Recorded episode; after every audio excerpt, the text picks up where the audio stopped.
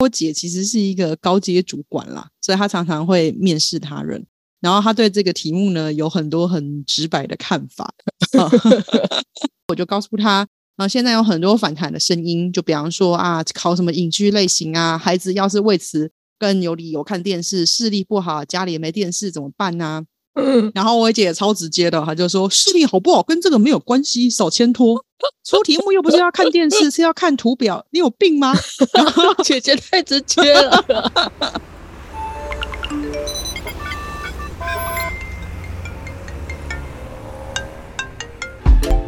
Hello，这里是大黎。人生的问题就是学习的思考题。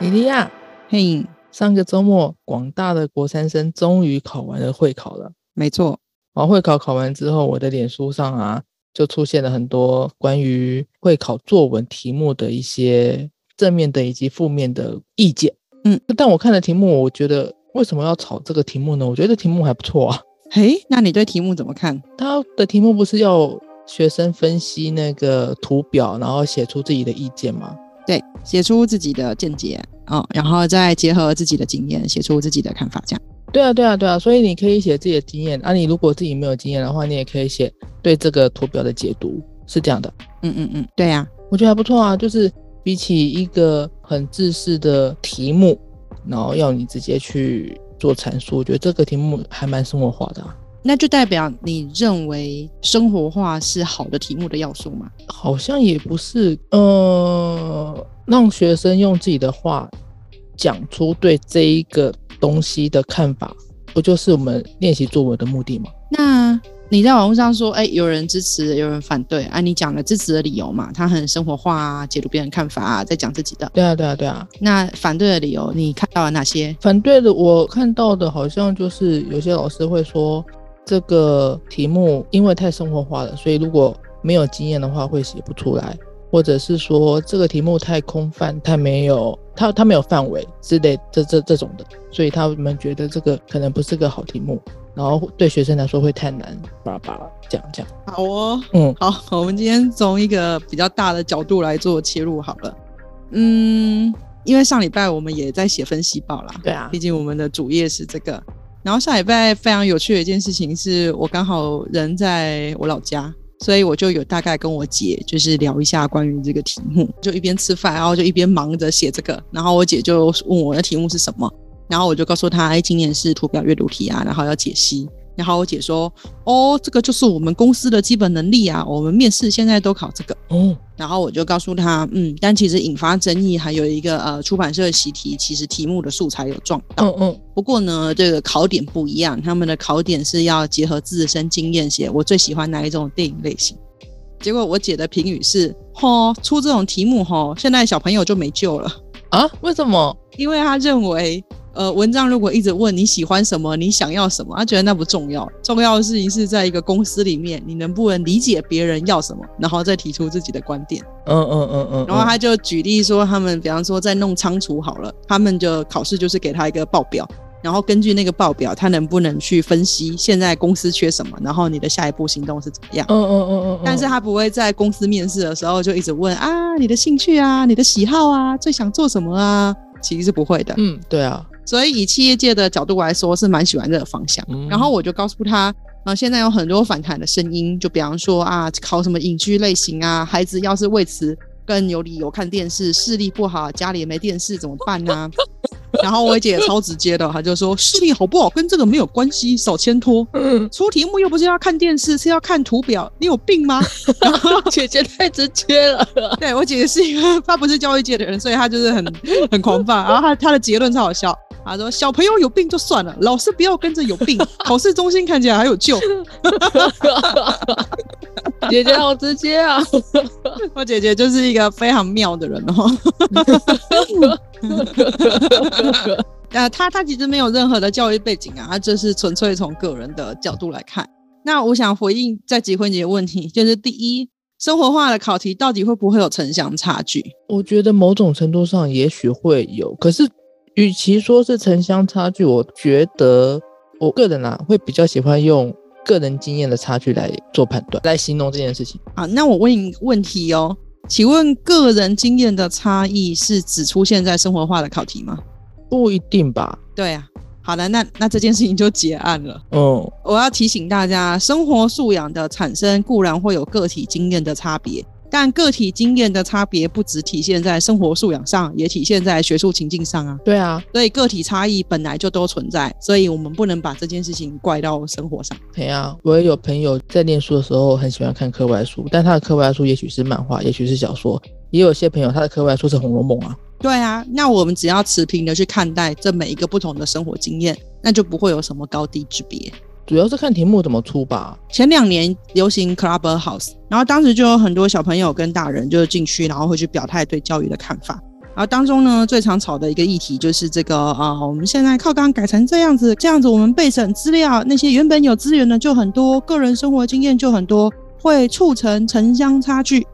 那这个叙述就是一个假议题，嗯，因为在你原本没有那样做之前，城乡差距它就存在了。它不是因为课纲存在而存在的，它原本就有城乡差距，原本就有富贵的差对距。，所以到底会不会因为这个题目去放大？那我们就要去看到底有没有资源缩限的状况。嗯，所以就回到第二个，这个题目允不允许只看图表而不结合个人生活经验来出题？再说一次，这个题目允允不允许直接就图表解答，还是有没有强制一定要去做某一种经验的连结才能答题？对啊，你也可以只看图表啊。对，这个题目题目其实是写你可以结合个人经验，然后你也可以就你的见闻。对啊，你有你有注意到啊？所以其实大家就会觉得啊，要是我没有经验怎么办？但是题目其实已经告诉你了，如果你没有经验，你可以单就图表去做解析，这也是一种答题方向。嗯，所以以并没有说一定要有那种看过很多影剧的才能够回答状况。对，啊，所以这个问题也其实不存在了。嗯，然后第三个是现在的平量存在的目的是为了刺激学生思考，然后在有限时间里面去整理他当下思考的最大值，对吧？嗯，所以这个题目出来本身，其实有人会觉得，呃，他有写过，他没写过，会不会影响很多？嗯，但是那并不是考量的重点，对啊，因为考量的重点是你能不能在有限时间里面把你的想法整理出来。嗯，并且好好的写出来。对，那即便你说有相信的素材，可是整理的方式、写作任务其实是不一样的。那在不一样的情况之下，现在的评量就不是要考你有或者是没有，嗯，是即便你没有，你也可以去整合出一个新的东西。嗯嗯嗯，我印象很深刻，我有一年去带一个评量场，然后那个作文题目叫做“路口”。当时我们在教三阶式设题，就是那个题目本身要有 what 坏号，就是学生要写这是什么，然后要针对它写出为什么，然后如何。因为一个孩子如果写东西可以有 what 坏号三个层次，他就可以从表层讯息层层拉升。然后就有老师说，他觉得这个题目不是个好题目，为什么？我就问为什么？因为这个题目已经符合三阶式了。他就说，因为学生有可能是三宝，他不会遵守交通规啊则，所以他没有办法写路口。你为什么要假设你的学生是三宝？而且还有一个逻辑，就他认为学生一定要，学生一定要不是三宝才能够去写出正确的题三目，宝只是无视交通规则，并不代表三宝不知道交通规则啊。而且题目是写在路口发生的事，对啊，跟他在路口里面的体验其实是没有关系的。对啊，你每一个人一生中一定会经过红绿灯，一定会经过十字路口。你可以写在你你在那个十字路口看到的或是发生的事情，不代表你一定要有闯红灯的经验啊。 对，然后就有人出来说，原住民孩子不一定会遇到红绿灯的路口啊。啊，那你觉得这样子说法是合理的吗？不管再怎么山上你，你也是会有路口啊。对，所以重点已经不是交通规则与否，重点也不是这些，重点是每一个路口你可以有你自己生命经验的故事的发生。那你只要如实的把它呈现写出来，而不应该以孩子会不会遵守交通规则，在这个素材上能不能灵活运用作为考量。而且而且，就算他没有经历过柏油路十字路口或是泥土路十字路口，他总是会有人生的十字路口 啊。 对，然后这个也是题目引言其实有出到的，所以当时那个题目我们是 OK。可是我也借着这件事情发现到一件事，就是我们现在为什么对于这些考题那么的反感，是因为我们的思考范式还停留在某个过去检验结果的样子，所以我们会有很多的不信任，认为一定要学到某个样子。理解到某个程度才行，所以如果题目没有办法落在这个范围，我们就会很焦虑的去认为它不是个好题目。我举个例子吧，也一样是在讲一个写写作大厂的时候，当时我们给一个模拟考题叫《世界因我而美好》，然后意思是给国三生去想一想一个社会关怀的主题，你可以采取什么样的行动跟动作，让世界赢自己的美好。嗯当时底下就有一个老师认为这不是一个好题目为，什么？理由也跟三阶式社题一点关系都没有。他的理由是我们的学生才这么小，国三书都没有好好读完，世界怎么可能因他而美好呢？啊，它的存在就是一个美好，你知道 吗？哎呦，你的利益升维好高啊！但是其实平梁是拿来跟学生对话的，就算学生在作文里面写他觉得世界没有因他而美好，他也会因为书写这个题目去想什么是美好，世界怎么样可以因我更美好。嗯，对我也在那整个教材的过程里面提供许多的小学生也好，国中生也好，反正就是九到十三岁的孩子，他们在世界上做了很多案例。那老师听了也觉得哇，这些案例好感人哦，怎么可以这样做呢？说不定也可以尝试看看。嗯嗯嗯，然后我就告诉他，就是这个说不定， 对啊，因为你相信学生受到这些素材，因为这个题目开始去思考，然后你的孩子就会开始去想，世界会不会因我而美丽？嗯，所以你会发现，在传统范式的老师，他会担心我出这样的题目，要是学生没有东西可以写，他会受到更严重的打击。可是现在的平量范式是，我出这样的题目，即便学生现在还没有想到，因为我这个平量这样出了，以后他有可能可以长成一个这样的人，嗯嗯，是不是截然不同？而且就算学生没有真的没有相关经验，你也可以利用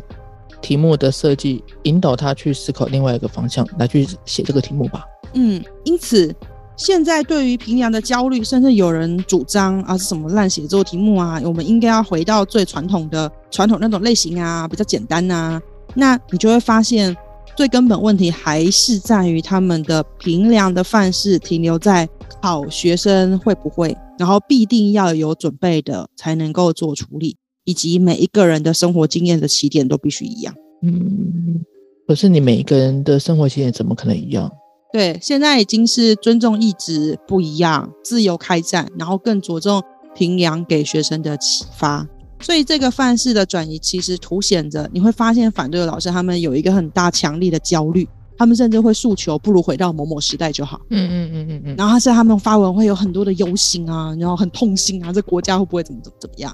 那一种强烈的不安，那一种强烈的形式，就是我们过往在教育环境里面非常害怕学生失败，所以一定要教完才能够去考试，一定要处理完，然后老师一定要包山包海去准备。可是其实，在现在当前的教育范式里面，呃，学生在资讯爆炸的现行状况要面对的东西很多，他啊怎么在有限时间里面去整合他思考的最大值，恐怕才是我们在这个时代里面要特别去处理的。嗯大概是这样。嗯那平凉会有平凉的范式，教学也会有教学的范式，对，所以也会有不一样的方法。我最近还很有感，是我最近帮学生上生活篇，就是文学课又上到生活篇了。嗯嗯嗯，就大概一年会有一次完完全脱离学术情境，我就走生活情境。然后我就上了一个生活中的题词，嗯嗯因为我在整理的时候，学院的小朋友就告诉我，他觉得题词好难上哦，好无聊哦。嗯，你知道题词是什么吗？就是题词啊。举例，结婚的时候要送什么？题词要写什么？结婚的时候要送红包，送上面要写什么“百年好合”之类的， 对对对对对对，你很棒。我们班小朋友写福寿全归，那什么东西？ 我甚至不认得这句话。 对福寿全归哈，千万不能这样写哈、教师节的时候还会有人写英容宛在，不要， 千万不要。那像这一种呃题词类别的东西，其实就是生活当中其实多多少少还会用到。你说它很迂腐嘛，但是好像又是文化的一环，所以我就拿出来上。好，那因为我现在是自学团的老师，所以我会对自己有要求，我会希望它更贴近现在的教育新范式。嗯嗯嗯但因为我过往也是传统补习班的老师，嗯嗯，所以我在这里面就非常有感觉哦。什么样感觉？就是范式转移的感觉。大部分的老师会复制自己学习的样子，然后教给学生，顶多做一咪咪的调整。嗯，但是因嗯为我的教学场域非常的特别，可以说是横跨很多世代，所以我我本人就体验过教育一点零、教育二点零到教育三点零不同的设计方式。嗯嗯然后我自己小时候是教育一点零底下长大的，嗯所以我的老师采取的做法就是五百题的题海策略。嗯，哇，然后让你背，然后跟考，然后分数不到就打一下，嗯嗯然后一直告诉你，你现在好好学，长大了你就知道老师是为你好。嗯嗯嗯，差这一题你就差几间学校，几间学校以后如何如何，可以的话就去考更好的学校，不要再回来了。嗯，真的，我在最最传统在学这个时候是这样，然后还有时候也会说，就把它记下来。老师可能细一点就跟你解这个词是那个意思，然后就嗯反复的去酝酿他要给你的知识点。嗯所以教育一点零就是老师教，学生听对，然后我就是复制。那时候我们共同都觉得学习很痛苦，嗯，老师甚至还会说：“忍耐一下，讲完这个我们等一下讲个笑 话。”就我其实觉得何必呢？给你一颗糖的概念吗？对，那后来我当然就不当传统知识的老师，那补教老师需要说学逗唱嘛，嗯需要引导学生，而且那个时候已经从九年一贯以前转九年一贯以后，强调的不是知识是技能，要学生去做应用，然后就会有更多解题应用。嗯那补教老师呢要怎么做呢？我们当时就是还编了一个口诀表，嗯嗯，只要有什么什么什么的就是男生，只要有什么什么的就是女生，这几个关键词就是结婚，哦然后这几个关键词就是 呃离婚，不是、啊，就是丧礼之类的。哦哦哦，然后就哦做排列组合，然后还要讲一讲、停一停，讲一个笑话，然后放几题应用题，然后应用题之后呢，再设再设计一些桥段，然后让学生快速解题。嗯嗯嗯，所以我自己在补教老师期间，就是会有一个三个小时的课程，然后三个小时的课程几分几秒做什么事都弄得非常的好，到最后会有一个总验收，有一个八十题的图表，哇，然后到时候你已经可以慢慢点学生，然后学生就会站起来。这一题男商，好，下一个女商，然后下一个就是结婚， 下一个政治，然后大家的答案会变成简短而一致，嗯但是他们都可以很快速的去做判断。嗯嗯嗯，对考试有没有效呢？超有效的啦，啊、但是缺点是，如果你整理的关键字不在这里头，哦，那就无效了，就无效，因为它其实是还是老师编组，他对这本身的语文文化是没有那么多理解的。对，那这一次又上生活题词了，我又拿出了我多年的讲义。那当然，我不想当一个一点零教师，我也不想再当个补教老师了，嗯所以我这次刚好他们在练写字，嗯，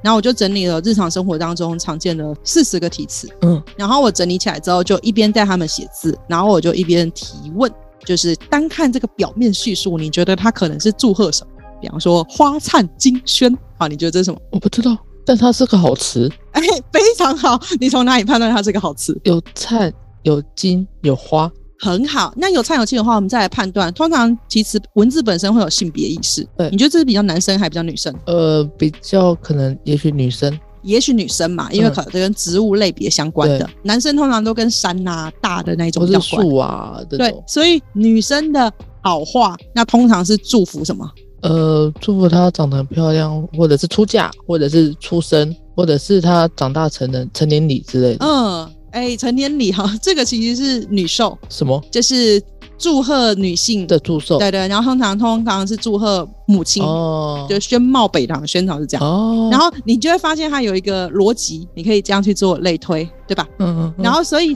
反过来，香消玉殒就是女生过世，对，然后它的词是负面的，对。所以什么南极星会就是正面的，然后南极星堕，你不用特别去背它，但是你会发现我们会有一些，逻辑，简单来讲就是吉祥话，就是讲正面的。对对对，发生不好的事，但是为了拍拍写挽联，我们还是会把它换正面的话。嗯，嗯比方，说“千古”这个词，师表千古其实是老师过世，对。可是就是你精神长存嘛，所以就会对对用对对这样子的一个语语词去讲。嗯嗯所以，比方说什么“瑶池复照”“盟主宠照嗯，”，其实也是死亡对，然后就把它给 Q 回去。或者是什么一农晚在，就是当时就是一边提问，然后一边讲，然后他们也觉得很好笑，因为他们有时候会答出一些很奇怪的答案。嗯嗯，比方说，哎、这边有龟跟鹤，那龟跟鹤的特质是什么？很硬 吗？不是，是长长寿寿，所以这个应该跟寿命有关。然后他们就会发现，哦，原来我们是这样认识这个动物，我们是这样如何。整到一半之后，我会有一点点学习迁移的过程，嗯嗯，我就让他们去写他们觉得最难记的，嗯嗯，然后另外一个我让他们去写，呃，现在讲义上还没有的，哦，因为你知道现在国文课有规定要善用科技资讯，在课纲是有明定的，所以孩子是要自己查。然后他们都会为了考倒同学刻意查的很难， 我都没那么残忍，我都没那么残忍。然后查了之后，我们就有一个小组竞赛，但我没有算加减分啊。自学团的孩子也不太会 care 这个分数加加减，但就是有一个竞争就好，就很好玩啊。如果答错了，别人就可以抢答，然后他们就去验证自己的学习。嗯嗯嗯，然后呢，写着写着写着写着，我就告诉他们，哎，除了这些场合之外，还有一些，比方说行业，然后我们就开始讲行业，嗯，然后我就一样让他们自己查，像我一样说故事给同学听。结果很快的就发现，学生呢都会说这是什么场合，但他却不知道为什么。什么意思？比方说杏林之光，这个用在医院啦、对啊我说那为什么他用在医院？然后学生就一片空白。哦，他们不太会去谈为什么，然后我就告诉他们为什么其实比什么更重要。嗯，然后我们就一个一个去问，找到一些文化典故。就在这个时候，嗯我的学生上到课程后半段，他就有一点被启发到，嗯，他就开始问，嗯，为什么明明死了，我们却认为是归到天上？嗯，为什么西方是极乐世界而不是极恶世界？然后为什么死亡了，我们还要用“福”这个字来做？你听得懂我意思吗？我听得懂。所以他们在这个过程里面，从语文的学习开始，到了文化的认知，对，而且去探讨为什么我，然后它就变成我的选修任务了，就是小朋友回去可以自己查，嗯，为什么是西方极乐世界，不是南方极乐世界？也不是东方，对，然后为什么？死亡是可以有正面意义的，为什么我就不要讲啊？你乃西鹤啊！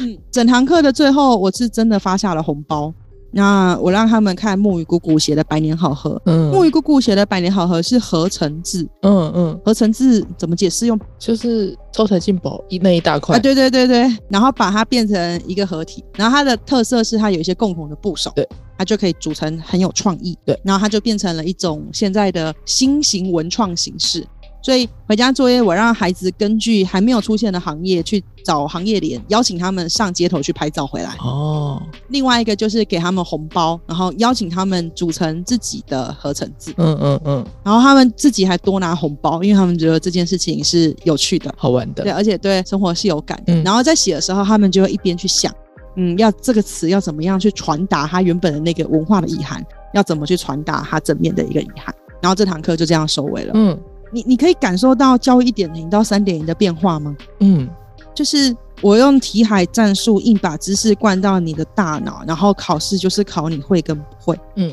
再来我用说学逗唱有序情境的应用，让你在有限的范围里面确定我教的你都能够快速的吸收。嗯。但是如果溢出这之外的，我们就不讨论，嗯老师去做布排，这是一个教育二点。对，但教育三点零是我从生活出发，而且我回到你身上，我从语文出发，但是我探讨的是文化。嗯那每一个小朋友都是课堂的一份子，所以他们会带来的是他们生活当中所看到的，对，就不是我给的特定的教材。那今天一定有些东西我没有教到，但他不需要去害怕，因为他会知道我遇到我不熟的东西，我可以怎么查，因为我是我也可以在课堂上让他们去做演练，嗯然后他们也会知道文化的意义是探寻出来的，甚至课堂的价值是他们讨论出来的。嗯嗯嗯，我们班小朋友才小学生呢、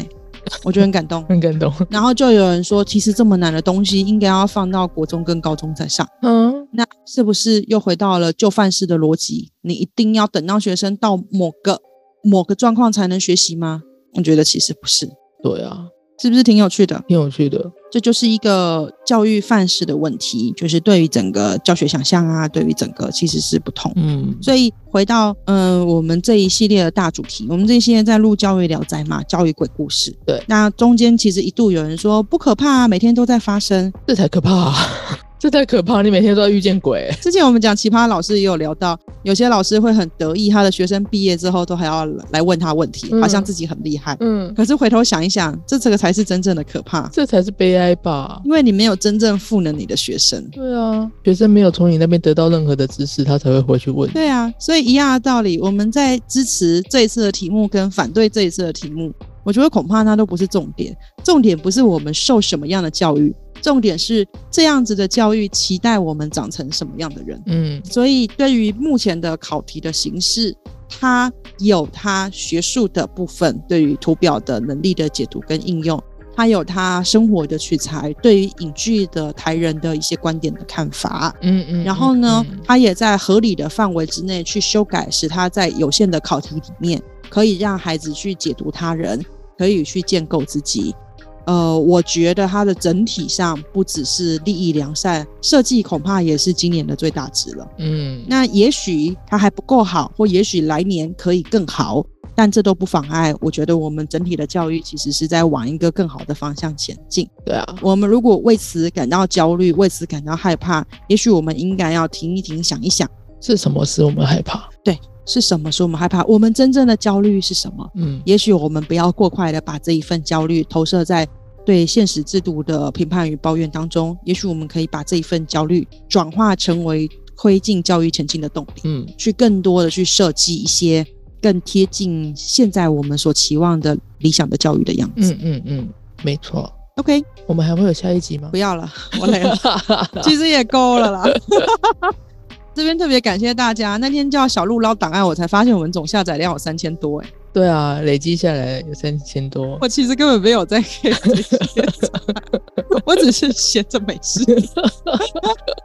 啊。那当然，我遇到很多老师告诉我说，还有在听我 podcast，我也很惊讶。我想很多人也许需要日常有人跟你闲聊，然后一起抱怨现在教育制度确实是这样。对，我我也我也没有想到我可以抱怨这么多，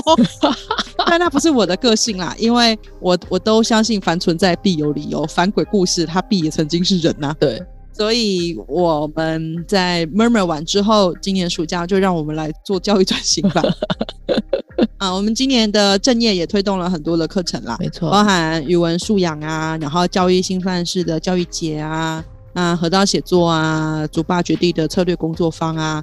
直接对学生开课的，对学生开阅读的，开写作的，还有开思辨的，有各式各样的。所以，如果大家有兴趣的话，我们的 p a c k a g e 呃，到这边教育聊斋要告一段落了没。错那，希望我们在暑假都可以以人类的姿态与大家相见。以人类的姿态， 与其抱怨现在的评价怎么出成这样子，不如我们一起进修真人，去想一想，我们可以怎么样打造打造理想的教育。欢迎大家暑假来一起跟我们玩。中间也如果有任何的灵感，也欢迎到那个我们的脸书社团那边直接留言给我们，作为下一季的参考。没问题。OK，好那就这样啦。好，大家拜拜，拜拜。如果喜欢我们的频道，或是有问题想要投稿，欢迎在 Facebook 搜寻“共学时区”，一起在生活中学习成长吧。